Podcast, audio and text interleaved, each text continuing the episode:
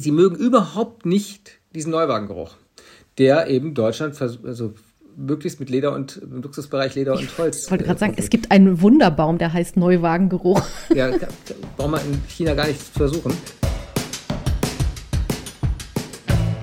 Lost in Translation, der Podcast, der für euch hinhört, präsentiert von Tulingo.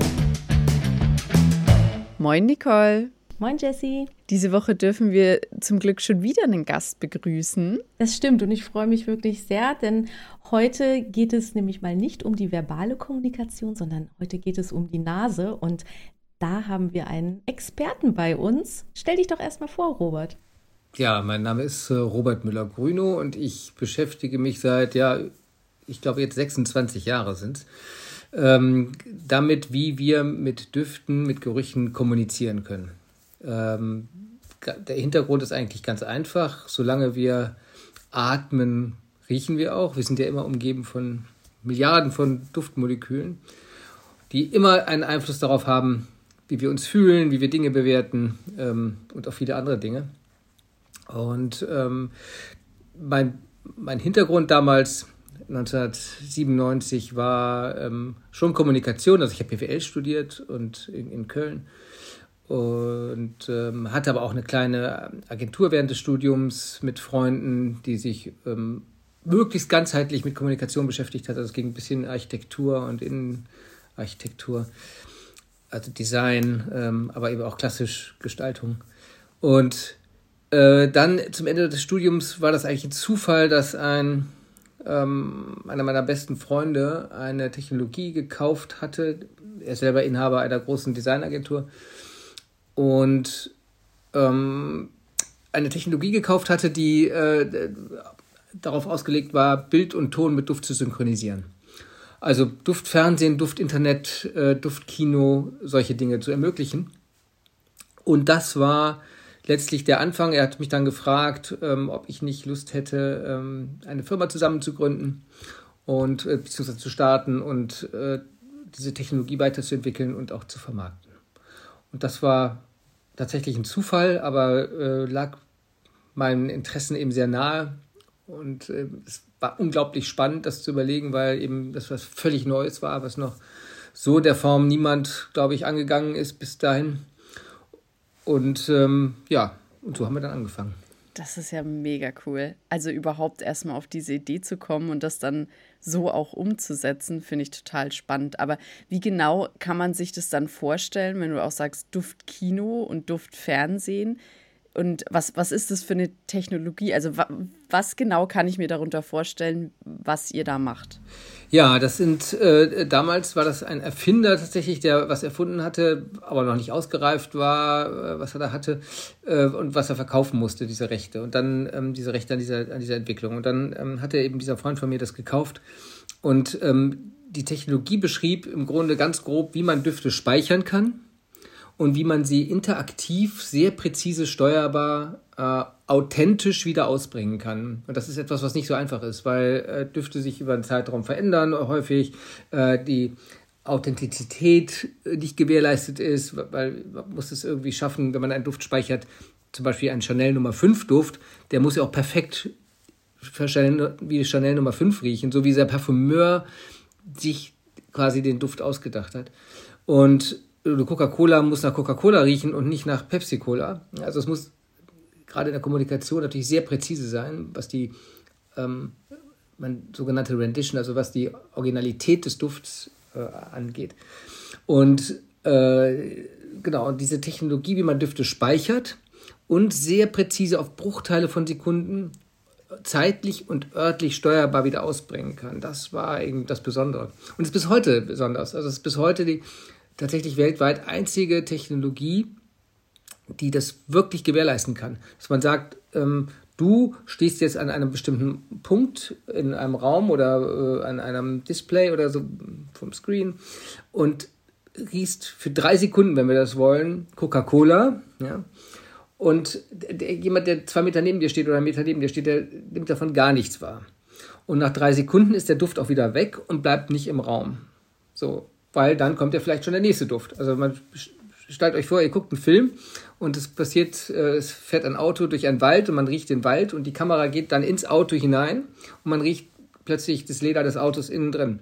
Dann darf sich ja der Wald und das Leder nicht irgendwie vermischen, sondern es muss dann getrennt sein. Und das zu gewährleisten, also diese, diese Möglichkeit zu schaffen, das ähm, war erstmals möglich mit dieser, mit dieser Technologie, die wir damals äh, dann weiterentwickelt haben. Und es ist eben bis heute die einzige Technologie, die das wirklich kann. Wow, das klingt für mich fast nicht mehr nach Wissenschaft, sondern nach Magie tatsächlich. Weil, ähm, also ich glaube, ich habe so ein Duftkino ein einziges Mal wahrgenommen. Also ich muss das wirklich in ganz dicken Anführungsstrichen setzen. Ähm, als ich mal in einem in Universal Studios von äh, Lilo and Stitch war ich in so einem Ride und äh, da hat an einem bestimmten Punkt äh, Stitch einen Sound losgelassen und ein entsprechend übler Geruch kam dann in unsere Nasen. Also das war, glaube ich, das einzige Mal, wo das wirklich, wo ich das äh, so wahrgenommen habe. Aber wo du gerade sagst, von wegen Cola und Pepsi haben einen eigenen Geruch. Ich dachte, das sind die normalen Zutaten, die da drin sind. Ist das tatsächlich auch eine Duftkomposition, die damit äh, zugegeben wird? Oder wie muss ich mir das vorstellen? Naja, Duft, der Duft ist ja Geschmack. Also ähm, tatsächlich die Komplexität eines, eines Geschmacks, den wir, den wir wahrnehmen, äh, wird über die Nase, also über die Riechrezeptoren, die in der hauptsächlich im hinteren Nasenbereich sitzen, ähm, kommuniziert. Also äh, was wir über die Zunge wahrnehmen, ist ja wirklich nur äh, süß, sauer, salzig, bitter, äh, umami, so wahrscheinlich. Und äh, alles andere geht ja über die Riechrezeptoren. Das heißt, diese, wenn man etwas, etwas schmeckt, ist es im Grunde zu einem Großteil kann, lässt sich prozentual nicht sagen. Es gibt Leute, die sagen immer 70 Prozent, 90 Prozent oder so, aber Quatsch. Weil, also man kann das prozentual nicht genau definieren, aber ähm, also zum allergrößten Teil geht das über die Nase. Und äh, wenn Sie, ähm, also, äh, oder wenn jemand ähm, einen von uns gemachten Coca-Cola-Geruch äh, äh, riecht, dann hat man das, also im Kopf setzt sich das als Geschmack zusammen und man, man hat das quasi gefühlt im Mund. Ja. Also das, das ist, äh, genau, das sind einfach tatsächlich auch die Rohstoffe, die da verarbeitet werden. Also wir haben da ähm, die Original, äh, also einige der Original ähm, Rohstoffe der, ähm, der Produkte in der Regel, die wir da verarbeiten. Krass. Und wie setzt ihr das dann im echten Leben, sage ich jetzt mal, ähm, dann ein?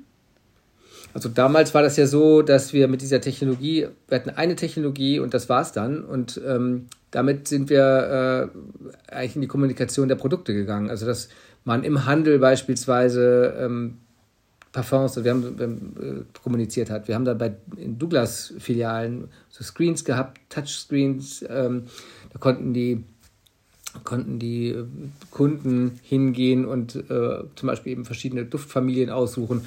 Und dann haben sie Filme bekommen mit äh, eben der mit komplexen Düften. Also wir haben es eigentlich für alle großen Duftmarken gemacht, die es gibt. Ja, ähm, für, alle, für alle Brands. Und äh, da konnte man dann eben ein Chanel Nummer 5 riechen oder ein Coolwater Davidoff oder ähm, was auch immer, Hugo Boss oder was auch. Alle Marken, Christian Dior. Und äh, oder eben Bestandteile oder eine Geschichte erzählen über den Duft mit bestimmten Rohstoffen. Äh, also es waren ganz viele Möglichkeiten und das hatten wir hauptsächlich eben für die Parfumindustrie, also für die ganzen Marken, die originär mit Duft arbeiten oder die Marken und Unternehmen, die mit äh, Nahrungsmitteln, also mit Aromen arbeiten. Also ganzen Coca-Cola, Kraft Foods damals, Unilever, ähm, also alle großen äh, Nestlé und so weiter, alle, alle großen Nahrungsmittelhersteller. Und dann dort wiederum im Handel. Also wir mussten ja eine Plattform haben, wo wir das dann kommunizieren. Das war typischerweise im Handel. So haben wir angefangen. Und als ich das Unternehmen erst dann in den Anfang der 2000er Jahre übernommen habe, ähm, alleine und angefangen habe, selber Düfte zu kreieren, das war ja dann der nächste Schritt im Grunde. Also gab es zwei Schritte. Einmal, dass wir Raumduft gemacht haben, was wir damals nicht gemacht haben, nicht machen wollten. Und äh, dann ähm, das Thema äh, eigene Düfte zu entwickeln für Unternehmen.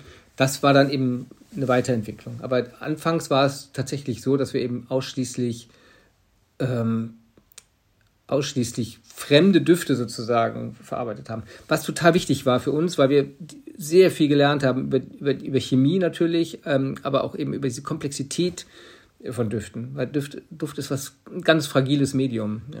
Und, äh, und, und global wird es ganz unterschiedlich rezipiert und, und, assoziiert. Und da haben wir natürlich wahnsinnig viel gelernt, was für uns ähm, sehr spannend war und eigentlich die Basis war, um anschließend auch in der Lage zu sein, äh, wirklich auf ganz höchstem Niveau Düfte zu entwickeln, ähm, zu verstehen, wie, wie Menschen äh, riechen und so weiter. Also quasi die Psychologie dahinter dann auch hinter den einzelnen Düften. Klar. Und die Kultur. Mm, okay. Ich wollte gerade sagen, wo du sagst, in verschiedenen oder dass, dass es unterschiedlich aufgenommen wird, so ein Geruch. Du warst jetzt gerade in Uruguay, ähm, hast du erzählt. Werden da Düfte anders aufgenommen als hier? Kennst du da Unterschiede oder hast du Beispiele, ähm, welcher Duft hier vielleicht positiver aufgenommen wird und woanders eben ganz anders?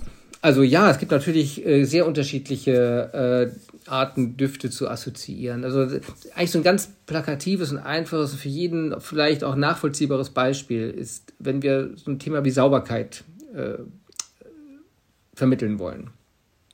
Dann ist das äh, in Deutschland typischerweise so ein, Zitro so zitrischer Duft, so eine Art Zitronenduft. Das liegt daran, dass die Industrie das irgendwann mal eingeführt hat und ähm, äh, ja, ich meine, warum ist Zitrone sauber? Das ist ja nicht natürlich so, ja. Also, ähm, das heißt, ähm, irgendwann wurde das mal, äh, hat sich das durchgesetzt, dass Zitrone in Deutschland äh, für Sauberkeit steht. Und es geht so weit, dass, ähm, habe ich in einer Talkshow mal gemacht, dass man mit verbundenen Augen Leuten eine, irgendwie eine Zitrone vorhält, dann entweder denken die, es ist eine Orange oder umgekehrt, bei einer Orange denken sie, es ist eine Zitrone oder sie sagen direkt, es ist ein Reinigungsmittel. Und ähm, so gelernt ist das. Aber wenn man zum Beispiel sowas wie Sauberkeit kommunizieren möchte in äh, Spanien, dann ähm, wäre das unter Umständen oder am, am, besten machbar mit einem Chlorduft. Ein Chlorduft, äh, ganz viele Reinigungsmittel in ähm, Spanien ähm, nach Chlor riechen. Und für Spanier ist Chlorduft gleich sauber. Jetzt aber wieder im Rückschluss nach Deutschland gesehen, wenn Deutsche Chlor riechen, dann denken die so, oh, Hilfe, äh, gefährlich, ungesund, äh, däm giftige Dämpfe. Ja, also das ist oder, oder ans Schwimmbad tatsächlich. Oder ans Schwimmbad. Ich muss direkt, Chlor ist für mich sofort Schwimmbad. Für mich Je nachdem, direkt, welcher Intensität. Aber im, also bei mir ist es jedenfalls so, wenn ich Chlor rieche, auch im Schwimmbadkontext, denke ich immer so, es ist eigentlich unhygienisch und man braucht dringend Chlor, um das irgendwie halbwegs äh, noch äh, hygienisch zu machen. Also, also nicht positiv, ja, finde ich. Also Chlorgeruch ist nicht positiv. Also ich, auch, ich, wir reden ja auch mit vielen, oder wir haben viele Kunden im Bereich aus so Thermen und, und äh, Bäder und so. Und da ist Chlorgeruch nichts Gutes. Ja? Also das, das will man eigentlich möglichst verhindern. Und äh, ist in Spanien eben anders. Und wenn man Sauberkeit in den USA oder in England, äh, in Großbritannien äh, vermitteln will, dann braucht man zum Beispiel wieder eben so blumigere Düfte oder so. Also so ist das in, in Frankreich auch. So ist das in jedem Land irgendwie anders. Und das gilt natürlich für ganz viele Dinge. Also das ist nicht nur für Sauberkeit, sondern für, ähm, ähm, da gibt es ganz unterschiedliche ähm, Präferenzen auch. Also oder wie man Luxus vermittelt. Also wir haben gerade so ein Thema, wo wir für eine, ähm, für eine amerikanische Automarke, eine, Luxusmarke, die aber in China gelauncht wurde jetzt schon, äh, die ähm, das, die Idee von Luxus vermitteln möchte über den Duft. So, das ist für uns in Deutschland im Fahrzeugbereich wäre das zum Beispiel eben so Lederduft und Holzduft und so. Das, sind, das ist das, was für uns im Fahrzeug, also im Auto, Automotive-Bereich für Luxus steht. Aber in China hassen die das. Also die mögen alles bloß kein, die mögen sehr Düfte, die sind extrem duftaffin, viel mehr als wir. Also die, fast jeder in China, wenn er ein Auto bestellt, wenn, wenn die Möglichkeit besteht, bestellt er auch ein Duftsystem mit im Auto. Das ist in Deutschland nicht so. Aber sie mögen überhaupt nicht diesen Neuwagengeruch, der eben Deutschland also möglichst mit Leder und im Luxusbereich Leder und Holz. Ich wollte gerade sagen, es gibt einen Wunderbaum, der heißt Neuwagengeruch. Ja, braucht man in China gar nicht versuchen. Und ähm, genau, und da steht es, es sind ganz andere äh, Düfte, die für Luxus stehen. Eher welche, die so Richtung äh, eben frische Luft, Natur, äh, so gehen. So, und so muss das riechen. Und äh, das zusammenzubringen, wenn man eine Marke global äh, global launcht, also äh, die dann eben auch so nach Europa kommen soll, den Nahen Osten kommen soll, die nochmal wieder ganz andere Düfte äh, bevorzugen. dann wird das äh, interessante Aufgabe. Also was mögen wir eigentlich gerne, weil dann wird es dann wird's knifflig. Da muss man wirklich überlegen, okay, wie kriege ich einen Duft, der nach Luxus riecht im Automotive-Bereich, so hin, dass er in China geliebt wird, im Nahen Osten geliebt wird, in Europa und in den USA auch. Nee, äh, so, so, kriegt man das eben, äh, das sind so spannende Dinge, da muss man sich wirklich damit beschäftigen, wie unterschiedlich die, die, ähm, der kulturelle Kontext ist, der dazu geführt, dass ganz andere Duftpräferenzen bestehen. Hm. Weil ich finde es nämlich interessant, wo du sagst, so wie Luxus riecht, da muss ich direkt dann, okay, Moment mal, wo fängt man denn dann überhaupt an, erstmal zu definieren? Äh, klar, also dann dein, dein Gedankengang, ja, irgendwie Leder, es hat was Edles, dass man das dann so mit Luxus hier assoziiert, klar. Wie kommst du denn dann an die Daten, was halt eben in Asien oder in anderen Ländern äh, und Kulturen assoziiert wird? Ja, das ist nicht so einfach, weil die Duftindustrie, das muss vielleicht einen Schritt äh, zurück machen. Also wie sieht die Duftindustrie eigentlich überhaupt aus? Und es gibt eben weltweit nur eigentlich vier richtig große Unternehmen, die ähm, auch in der Lage sind, eigene Forschung zu betreiben, eigene Duftmoleküle zu entwickeln und die so global äh, präsent sind, um, ähm, um, ja, um Düfte zu machen. Also vier große und da gibt es viele mittlere oder kleinere Unternehmen. Das, das sind diese Firmen wie äh, wie eben Givaudan, IFF, International Flavors and Fragrances, ähm, äh, Firmenich oder in Deutschland Simrise, so die, die vier. Und äh, die haben ähm, zum einen eigene, eigene Research, ähm, den sie betreiben, also die, die machen die ganze Zeit Studien, um zu gucken, wie die Duftpräferenzen sich verändern. Oder wir machen das auch mit unseren Kunden. Also wir haben auch über, wenn wir Düfte testen, weltweit machen wir auch zum Teil Panel Group Tests und, und gucken, wie der Markenfit ist, also wie genau kommuniziert der Duft jetzt wirklich oder verschiedene Entwicklungen, die wir gemacht haben, wie zahlen die auf die Marke ein und, und so weiter. Das, das gucken wir uns dann auch an und lernen daraus. Äh, und wir gucken uns ähm, Parfumverkäufe an, ähm, Daten über die ähm, äh, Verkäufe und über vor allen Dingen Blindtests. Das ist auch total interessant, weil das manchmal komplett unterschiedlich ist. Also wenn man Blindtests macht mit Düften, dass die Präferenzen, wenn man die Marken nicht weiß, dazu ganz anders aussehen, als wenn die Marken dazu kommuniziert werden. Also ein gutes Beispiel ist so bei so einem Tom Ford Duft. Also die, die Tom Ford Düfte sind ja in der Regel sehr, sehr intensiv, hohe Qualität haben die, ähm, aber sind schon auch eben heftig. Und wenn man die ungestützt abfragt, landen die ganz häufig nicht so äh, gut ähm, äh, äh, oder ja, schneiden nicht so gut ab, wie wenn sie gestützt mit der Marke äh, kommuniziert abgefragt werden. Und ähm, ja, und so ist das, ähm, genau, solche, solche Studien gucken wir uns an und, und Zahlen. Da also das Auge riecht mit quasi, ne? ja, ganz klar. Also bei Düften, ich meine, wir, wir haben doch total verlernt zu riechen. Also wir, wir sind ja angewiesen darauf, dass uns irgendjemand sagt, was gut riecht. Also ganz häufig. Und ähm, äh, das ähm, Düfte zu bewerten, zu beschreiben, fällt uns extrem schwer. Ja. Wir haben es einfach verlernt spielt keine Rolle kulturell. Also das ist eigentlich der Grund. Also meine, also meine, meine These ist, dass je, ähm, je zivilisierter äh, eine Gesellschaft, desto weniger spielt Duft eine Rolle im Bewusstsein einer Gesellschaft. Und ähm, das, da gibt es ganz viele Indizien, die das eigentlich ähm, stützen, würde ich sagen. Ein Beispiel ist die Sprache. Also Duft zu beschreiben, uns fehlt ja, fehlen ja schon die Worte. Wir haben ja kein einziges Wort, ich glaube in keiner westlichen Zivilisation industriell äh, ähm, Industrienation, also in westlich hochzivilisierten Welt, gibt es äh, eine Sprache, in der, ähm, in der äh, Wörter exklusiv zur Beschreibung von Düften existieren. Das gibt es nicht. Es gibt aber Naturvölker im, im, im, in Mittelamerika, auch, auch in Asien, die zum Beispiel einen extrem ausgeprägten Wortschatz für die Beschreibung von Düften haben. Also teilweise ausgeprägter als für visuelle Beschreibungen. Und äh, was aber klar damit zusammenhängt, dass der Duft für die eben überlebenswichtig ist ja, und für äh, fundamentale Dinge im Leben äh, relevant ist. Also wie zum Beispiel eben, kann ich das, was ich da gerade sehe, kann ich das genießen, äh, essen? Ist das genießbar oder nicht? Oder ist, ist irgendwo droht hinter dem nächsten Baum irgendein böses Tier äh, oder eben nicht? Und das brauchen wir ja nicht. Im Supermarkt steht bei uns ein Verfalldatum auf dem Produkt und, ähm, und äh, ja, müssen vielleicht noch Feuer und Gas riechen oder so. Aber da hört es auch schon fast auf. Ja, ich ähm, merke das auch immer jedes Mal, wenn ich versuche rauszufinden, welche Art von Parfüm ich gut finde, dann gucke ich auch immer und lese so Sachen wie, das eine ist moschusartig, das andere ist blumig und wie auch immer. Und ich habe noch nicht feststellen können, welche Kategorie ich jetzt gut finde. Deswegen tue ich mir da richtig schwer, ein Parfüm irgendwie zu finden, weil man kann es ja eh nicht online bestellen, weil da steht dann dabei, wie es riecht, aber das sagt mir ja nichts. Und im Laden kann ich mir dann fünf davon mal, also kann ich riechen und dann bin ich schon reizüberflutet und kann nicht mehr weitermachen. Also ich finde das total schwierig und das ist wirklich, weil man es nicht mehr also weil ich nichts drunter verstehe unter den Worten, die da benutzt werden. Also genau. und ist es eine einheitliche Sprache, ne?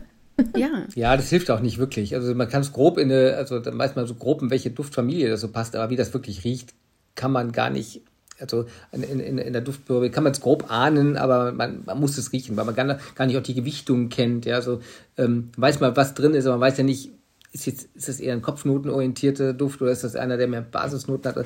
Weiß man alles nicht. Ist Moschus stärker dosiert als äh, irgendein Holz da drin in der Basis oder man weiß es nicht. Und das muss man muss man riechen, klar.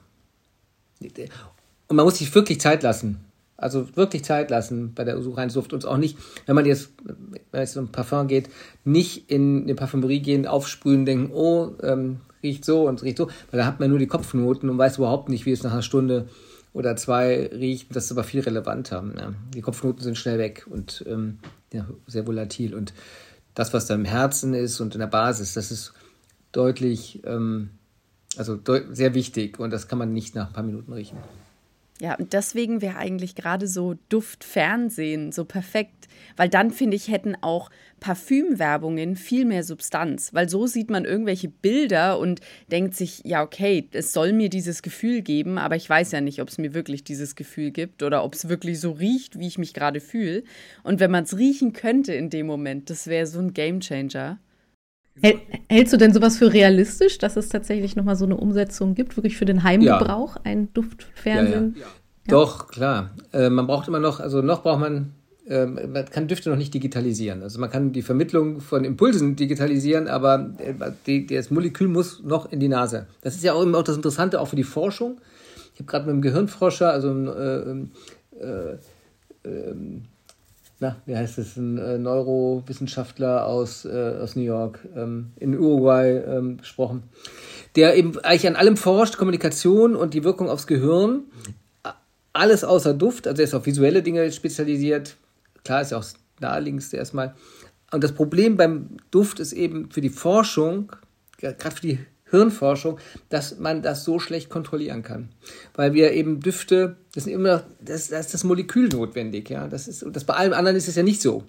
Äh, also alles andere, alle anderen Sinnesreize funktionieren anders. Nur Duft funktioniert so, dass man das Molekül braucht. So, also das muss in die Nase. Und das zu dosieren und zu gucken, allein die Verwirbelung in der, jeder Nase ist anders. Die Rezeptoren, Riechrezeptorenzusammensetzung in jeder Nase ist anders. Und so. Das heißt, man hat für die Wissenschaft ganz schwere Voraussetzungen, das zu systematisieren. Und, und, und darum forschen da auch so wenige dran. Ja, weil das ist äh, so, so, total schwierig.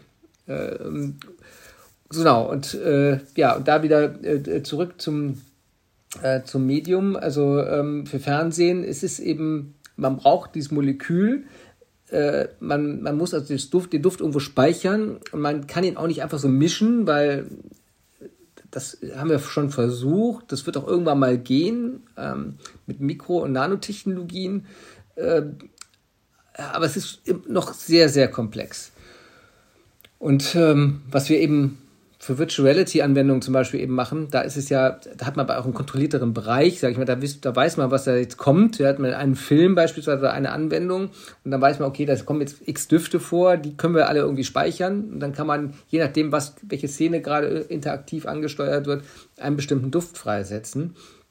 Da geht das. Im Fernsehen muss man halt immer wissen, also was kommt da jetzt als, als inhaltlich? Man muss das ja immer an den Content irgendwie ähm, so anlehnen und eigentlich können wir ja auch nicht bestimmen, äh, welcher Duft zu welcher Szene gehört, sondern das muss ja derjenige machen, der den Film macht, also ein Regisseur im Zweifel oder ähm, wer auch immer da verantwortlich ist für, für, für den Inhalt, der muss ja auch bestimmen, wie es riechen muss.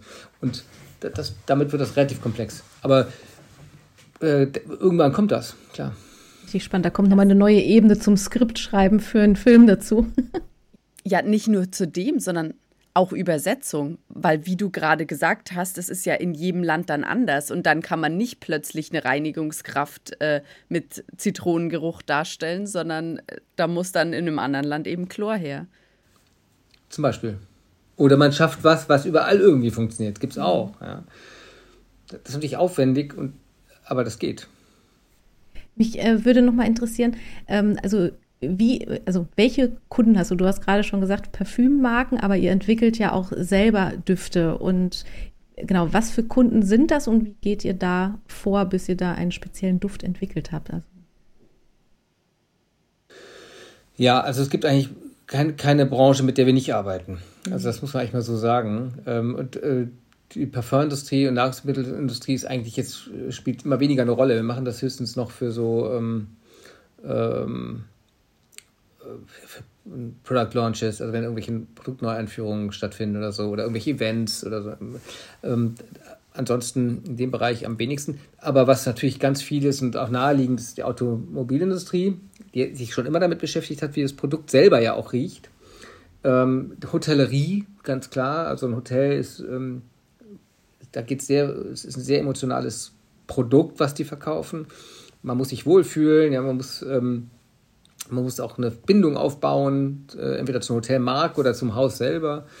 Äh, und in der Modeindustrie, das ist eben auch irgendwie offensichtlich, weil das was ist auch was Emotionales, was sich immer verändert und, und eine, Marke, eine Marke in der, in der Modebereich extrem relevant ist. Und Duft ist eben sehr gut geeignet dazu, auch eine Markenbindung aufzubauen. Also weil Duft ja als einziger Sinnesreiz rein emotional funktioniert, also nicht rational gefiltert werden kann von unserem Gehirn. Ähm, und eben das Erinnerungsvermögen an Düfte so ausgeprägt ist wie kein anderes. Also wir können es eben, wenn wir einfach einmal einen Duft positiv abgespeichert haben, haben wir den für immer ab, positiv abgespeichert und verbinden das dann mit einem bestimmten Erlebnis, im Zweifel eben hier ein Markenerlebnis. Und damit ist das eben ein to total relevantes Instrument, äh, äh, gerade für Produkte, die irgendwie auch emotional, aber eben nicht nur, für die ist es erstmal einfacher zu verstehen, aber ähm, verkauft werden. Und da würde ich sagen, das sind eigentlich so die Hauptkundenbereiche, äh, ähm, mit denen wir arbeiten. Aber es ist letztlich, es ist, ist wirklich, es ist von Banken über, ähm, über Ärzte, über Hotels, über Mode, über Auto, Automobil bis hin, also egal, Energiekonzerne, also es gibt ähm, keine, wirklich keine Branche, mit der wir nicht arbeiten. Handwerksbetriebe, äh, wir haben Produktionsbetriebe, die ähm, tatsächlich äh, Aluminiumteile fräsen zum Beispiel, die sagen, es riecht halt bei uns in der Produktion nicht gut, wir machen das für unsere Mitarbeiter, machen wir einen, ähm, einen Duft in die Produktionshalle, der einfach schön angenehm riecht. Und die lieben das, ja. Die Mitarbeiter fordern das auch. Äh, also es ist wirklich, ähm, äh, genau, Transp Transportation, also Transport, äh, Züge, ähm, sowas ist natürlich auch wichtig. Ähm, also es gibt keine Branche, mit der wir nicht arbeiten. Ich finde es auch total spannend, weil ich habe früher mal gehört, dass wenn man lernt, dann ist es total gut, wenn man Zitrusdüfte irgendwie in der Nase hat, weil man sich dann besser konzentrieren kann. Und ist es dann auch sowas, was man in Arbeitsumfeldern vielleicht als Duftnote mit einstreuen könnte, damit die Leute sich auf Arbeit besser konzentrieren können? Oder hattest du schon mal so einen Fall, dass ein Kunde das von euch wollte?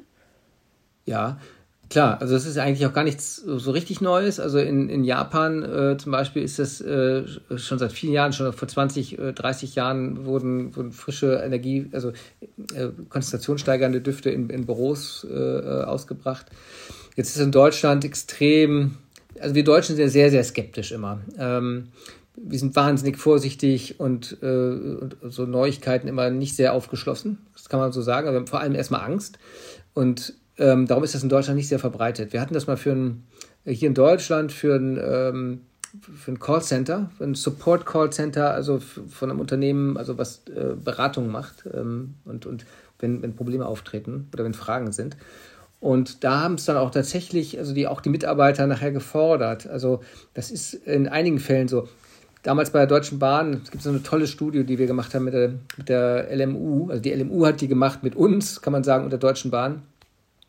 Äh, und ähm, als die Studie irgendwann zu Ende gelaufen ist, haben dann tatsächlich auch die, kam dann die Gewerkschaft und die Arbeitnehmervertreter ähm, auf uns zu und gesagt, können wir nicht bitte diese, den Duft weiter haben, weil es eben so einen positiven Einfluss hat auf, auf uns, ja, also Lokführer, die, die fanden es super, frischen Duft zu haben vorne.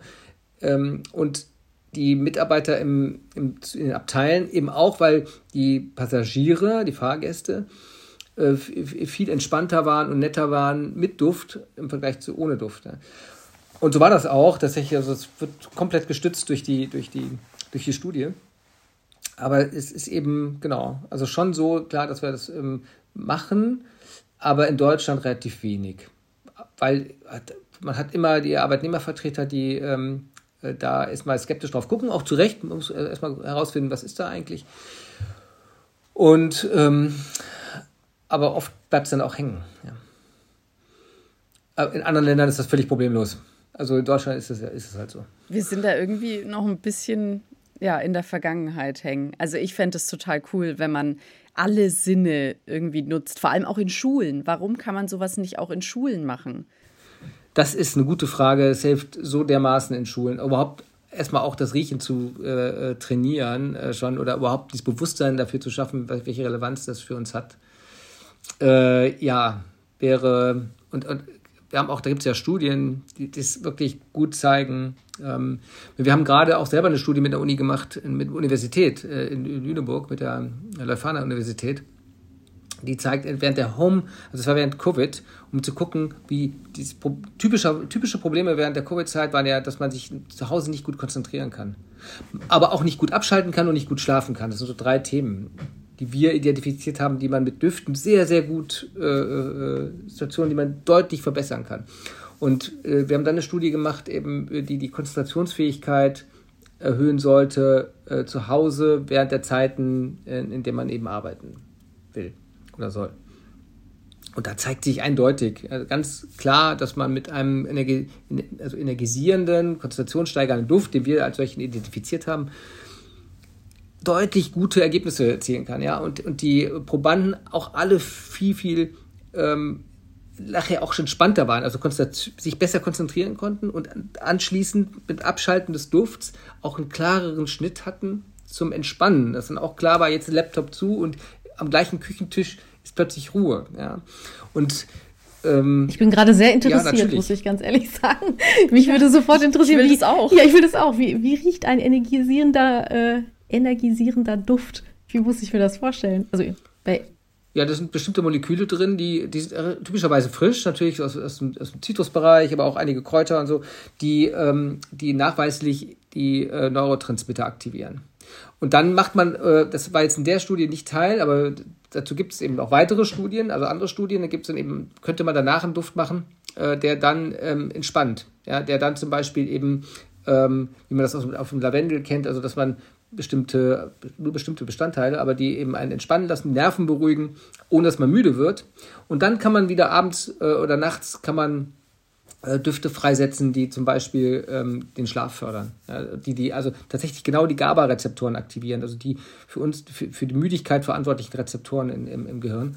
Und äh, sozusagen dann eben alle drei von uns, also von uns definierten drei ähm, äh, Szenarien äh, äh, unterstützen.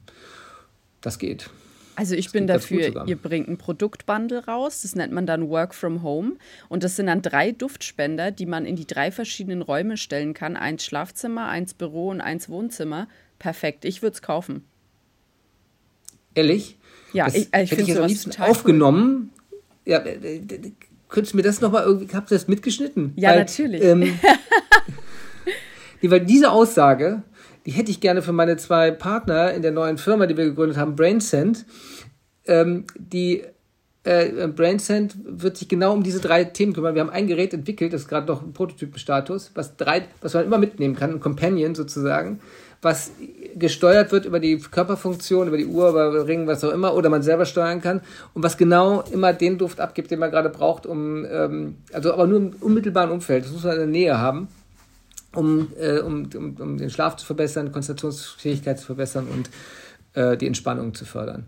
Und ähm, ich musste ja. gerade direkt dran genau, denken, ähm, also so, dass man ähm, im Smart Home Licht äh, steuert nach Zeit und nach äh, auch Gefühl. Irgendwie so, ich sag mal so, das Aufwecklicht hat man dann, warum nicht auch einen Aufweckduft, ne? Es muss ja dann, wenn der Kaffee nicht direkt vor der Nase ist, dann vielleicht automatisiert schon ein, äh, ja, ausströmen lassen aus dem Raum Duft, den man Klar, dann fürs Schlafzimmer genau das dass da ein Duft nicht. Es ist ja überall, es wird ja, es ist ein total unterschätzter Sinnesreiz. Das, das steht halt über allem. Also wir, wir, wir sind uns nicht dessen bewusst, ja, dass das uns so einen großen Einfluss auf uns hat. Und es ist total unterschätzt, äh, total vernachlässigt. Und es ist immer noch so, ich hatte eigentlich, darum habe ich auch das Buch geschrieben, um zu, sagen wir, einmal so in die Köpfe vielleicht zu kriegen, ähm, dann ist es auch vielleicht mal da und dann ist es aber wieder weg. Also es ist klar ein bisschen weiter als vor 25 Jahren, aber es ist immer noch total unterschätzt. Ja. Sag doch hier direkt an der Stelle nochmal, wie dein Buch heißt. Da kann man ja auch ein bisschen Eigenwerbung machen. Ich finde, das interessiert unsere Zuhörerinnen bestimmt auch. Also ein populärwissenschaftliches Buch, ist also leicht zu lesen, also quasi so geschrieben, wie ich spreche. Und ähm, genau, die geheime Macht der Düfte. Warum wir unserem Duft, unserem äh, Geruchssinn mehr vertrauen sollten. Ähm, also das ist das Buch. Das nächste, was dann irgendwann kommt, hoffentlich, wird dann eben die neuen Studien zu den Themen ähm, ähm, Schlaf, ähm, Konzentration und Entspannung wahrscheinlich ja, betreffen. Ich glaube, das ist so ein wichtiges und so ein großes Thema. Also ich kenne niemanden, der äh, noch nie gesagt hat, von wegen, oh, ich kann schlecht einschlafen oder ich schlafe schlecht durch. Und ich glaube, wenn man da mit äh, einem Duft was tun kann, was ja irgendwie so ein was, was Kleines ist, was man ändern kann im Alltag, wenn man damit große Wirkung hat, das, das wird richtig gut ankommen, glaube ich sofort. Ja, also ich, ich finde auch, dass das alles total unterschätzt wird, weil ich merke es an mir selbst, wie wichtig meine Nase in meinem Wohlbefinden ist, weil es muss nur ein falscher Duft irgendwie sein und ich kriege Kopfschmerzen. Also wenn es zu intensiv ist oder wenn es irgendwas ist, was gar nicht funktioniert. Zum Beispiel Knoblauch. Ich liebe Knoblauch. Aber wenn ich das ein bisschen zu intensiv und lang rieche, dann kriege ich davon Kopfschmerzen. Ja, das ist ein Funktion des Gehirns, das eigentlich eine Schutzfunktion ist. Also das ist, ähm, Gehirn sagt dir, äh, Vorsicht, hier ist zu viel, was auch immer in der Luft, was nicht gesund ist, ähm, beweg dich mal woanders hin. Dann geht das ja auch relativ schnell weg. Also wenn man dann aus dem, aus dem Bereich kommt, dass es nicht mehr danach riecht, äh, hört das mit den Kopfschmerzen auch schnell auf. Ja. Das ist eine, ist, genau, das ist eine sensible Reaktion, nennt man das. Mhm. Ja, ich finde das total krass. Also sowas müsste man halt eigentlich auch viel mehr über sich wissen. Also wir beschäftigen uns viel zu wenig mit uns selbst und was unser Körper uns mit bestimmten Dingen sagen will. Ganz klar. Also eigentlich, eigentlich genau, also das, wenn man, ich sage ja, also es spielt keine, Duft spielt keine Rolle im, im Alltag, aber wenn man, und, und, wir haben keine ausgeprägte Sensibilität dafür, aber die haben wir eigentlich schon, wenn wir das wollen. Das ist nur eine Frage, äh, wir sind in der Lage, alle sehr gut zu riechen. Also wir können, wir können sogar, also mein, mein äh, Lieblingsparfümeur, mit dem ich sehr eng arbeite, zusammenarbeite, äh, der sagt sogar, also wir sind in der Lage, auch Fährten zu riechen, fast wie Hunde. Ja, also wenn wir ähm, auf den Boden legen würden, könnten wir auch riechen, wer da irgendwie lang gegangen ist. Also wir sind in, theoretisch in der Lage, sehr, sehr gut zu riechen. Wir, wir tun es nur nicht. Ja, und sind uns dessen nicht bewusst. Ein verkümmerter Sinn ein bisschen, ne? Also, ja. oder es ist halt auch etwas, das trainiert werden muss. Kann man super trainieren ist übrigens auch eine sehr gute, ähm, wie Professor Hans Hatt, äh, der, also einer weltweit führenden Riechforscher ähm, von der Ruhr-Universität Bochum, wie er mal sagt, es ist ähm, äh, absolut gut äh, zu den Riechsinn zu trainieren, weil er der einzige Sinnesreiz ist, der alle Gehirnbereiche aktivieren kann. Also das heißt, es ist äh, gegen Demenz und gegen ganz viele andere äh, Krankheiten oder auch gegen Abnahme von Kapazitäten ähm, geeignet, ähm, äh, das, das zu verhindern. Also man sollte sehr, sehr viel riechen, bewusst riechen. Hast du da eine direkte Idee, wie man das machen könnte? Also gibt es da Methoden, denen man am besten nachgeht, um ähm, seinen Geruchssinn zu verbessern oder trainieren? Ja, ist eigentlich ganz einfach. Also erstmal anfangen, wenn man denkt, man kann nicht gut riechen, erstmal anfangen mit, mit ganz einfachen Dingen. Irgendwelche Kräuter, irgendwelche Früchte, irgendwelche Dinge nehmen, mit geschlossenen Augen natürlich zu versuchen zu identifizieren und ähm, zu, erstmal zu erkennen, dann zu beschreiben und dann, und dann komplexer werden. Also dann immer gucken, wenn man irgendwo hingeht, also nach was riecht es denn hier? Und dann versuchen zu beschreiben oder ein Produkt in die Hand nimmt und zu versuchen zu erkennen, nach was es riecht oder was da drin ist. Und das kann man sehr gut, sehr kann man sehr gut trainieren. Ja, also ähm, mit einfachen Dingen anfangen und dann komplexer werden. Das, und dann mit Wein zum Beispiel. Mit Wein kann man das sehr gut machen. Ja? Die haben ja immer eine, also guter Wein hat eine hohe Komplexität an, an Aromen und so weiter. Und dann kann man da riechen und versuchen rauszufinden, welche, ähm, also nach welchen Früchten das riecht oder ob das holzig riecht oder was auch immer. Also das kann man schon gut machen. Okay, dann fange ich heute am Gewürzregal, glaube ich, bei uns an. Weil zum Beispiel einer der Gerüche, woran ich denken muss, was, was äh, ich super gerne rieche, ist Estragon. Ich weiß auch nicht, keine Ahnung, was das bei mir ausliebt. Ich habe so eine kleine Ding, ich da kann nicht dran schnüffeln. Ich weiß nicht, da habe ich auch schon gesagt, das könnte mein Parfüm sein. keine Ahnung warum. Irgendwas triggert das bei mir. Estragon ist gut. Ja. Finde ich auch super. Habe ich lange nicht äh, interessant. Haben wir auch erst vom hier äh, bei mir in der Küche erst vom mal vor ein paar Monaten angefangen, äh, wieder auch zu verarbeiten in, in Essig und so zum Beispiel. Und äh, das, oder auch in Öl. Und äh, das ist äh, super. Ja, also total schönes Gewürz. Ja. Ich musste ganz am Anfang, als wir darüber geredet hatten, äh, dass das Schmecken ja zum größten Teil von der Nase kommt. Und ich weiß, äh, dass, glaube ich, im Schweizerdeutschen sagt man nicht, dass es gut riecht, sondern es schmeckt gut tatsächlich auch. Also die verbinden das tatsächlich dann auch direkt halt mit dem Gefühl, etwas im Mund zu haben. Aber auch da, es muss, es wird auf den Mund dann wiederum reduziert und nicht, dass es in der Nase ist. Ne? Ja gut, es sitzt ja auch hinteren Rachen die, die, äh, die, die Rezeptoren sitzen im hinteren Rachenbereich zum Naseneingang. Also das ist, darum ist das ja irgendwie auch so eine Gibt es Dufttrends, gibt es Dinge, die heute ähm, ja, lieber gerochen werden, die vor 20 oder noch mehr Jahren irgendwie gar nicht gerne angenommen wurden? Klar, gibt es immer, ähm, also Düfte, also in dem Parfum gibt es ja wie Moden, wie in der, der im Fashion-Bereich auch. Ähm, und so ein Thema ist ja zurzeit gerade, äh, kriegt man leider überall, ähm, immer wieder, ist äh, Baccarat Rouge. Äh, und ähm, das ist so ein Duft, der gerade sehr teuer ist ähm, und äh, von äh, dem Haus Coq de Jean ähm, gemacht wird und der eben so ganz süß, Zuckerwatte, Erdbeeren äh, so riecht und extrem intensiv ist. Und das ist was, was momentan total in ist. Aha, Warum okay. auch immer. Ich wollte gerade sagen, das ähm, klingt jetzt nichts nach, äh, wo ich sagen würde, oh, wow. Nee, es ist wirklich ganz süß, heftig, ist richtig so ein, pff, geht so richtig voll, äh, haut voll zu, dieser, dieser Duft. Und das ist zum Beispiel was, was ein ganz interessantes Phänomen, weil es ist eben so ein nicht, also in, in, sagen wir in den 80er Jahren waren so transparente Unisex-Düfte wie CK1, war, sowas war da, aber äh, in 90er Jahren, Entschuldigung, in 90er Jahren waren, waren diese Unisex-Düfte äh, waren in, dann kamen eben schwerere Düfte mit Angel oder sowas in, in Anfang der 2000er und Angel ist tatsächlich vielleicht auch so ein, eine Referenz für, äh, für Baccarat Rouge, also dass das so, so heftige, schwere ähm, äh, so Hit-in-the-Face-Düfte. Ähm, die sind gerade wieder in. Und ähm, wir, äh, aber ich beschäftige mich ja gar nicht so viel mit Parfums, sondern eher damit, wie ich Marken oder wie ich, wie ich kommuniziere mit Düften. So, und wenn ich irgendwas brauche, was, was in, die, in, die, in die Fresse haut, sozusagen, dann kann man mit sowas arbeiten.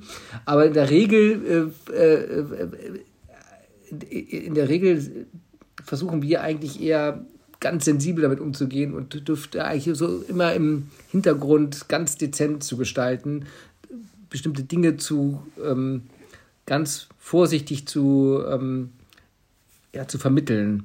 Und das ist nicht aufdringlich, sondern eher so, dass es selbstverständlicher Bestandteil einer Umgebung wird, ein selbstverständlicher Bestandteil eines Produkts äh, oder ähm, ähm, dass man gar nicht sich bewusst darüber nachdenkt, nach was es jetzt riecht, sondern es ist eigentlich das nur so ergänzt und was wir, was die Marken versuchen über andere Medien, audiovisuelle Kommunikation auch auszudrücken. Und ähm, darum sind wir gar nicht so den, den Trends unterlegen, sondern versuchen eigentlich ähm, auch nachhaltig zu sein. Also dass wir möglichst wenig auch über den Zeitraum verändern müssen, sondern dass das irgendwie Sinn macht. Und ähm, jetzt brauche ich, jetzt brauche ich deinen Rat, weil jetzt bin ich jetzt total auf, auf Raumdüfte und wie wir unsere Konzentration stärken können. Wir sind ja ein Übersetzungsbüro, Tolingo. Und wie sollte so ein Büro riechen? Was denkst du? Wie würdest du rangehen, wenn wir sagen, wir wollen für unser, für unser Unternehmen einen Duft haben? Wo fängt man da an? Ja, erstmal muss man, genau, also man muss wissen, wer, wer, wer riecht da überhaupt? Also sind das Übersetzungsbüros, sind das zum Beispiel alles, äh, alles Deutsche, ähm, also deutscher, deutscher Hintergrund oder ist das sehr multi, äh, äh genau, international? Das ist zum Beispiel schon mal wichtig. Ja, ähm, also was die Präferenzbildung anbelangt. Was die Wirkung aufs Gehirn anbelangt, ist das tatsächlich egal. Also das ist bei allen Menschen, ziemlich allen Menschen bisher, was zurzeit zumindest in der Forschung ist, äh, egal, also bei allen gleich. Ähm, äh, genau, was wollen wir genau erreichen? Also was, was soll der Duft genau können und wo wird da, also ich müsste noch wissen, wie das da äh, bei euch aussieht. Also ein bisschen, wie die Gestaltung ist, wie versucht ihr äh, das zum Beispiel visuell zu, zu gestalten, weil das muss auch passen. Also ein, ein Duft muss darf nicht im Kontrast stehen zum, oder sollte nicht in der Regel, sollte in der Regel nicht im Kontrast stehen zu dem äh, visuellen, äh, haptischen, äh, zu, zu, der Gestaltung.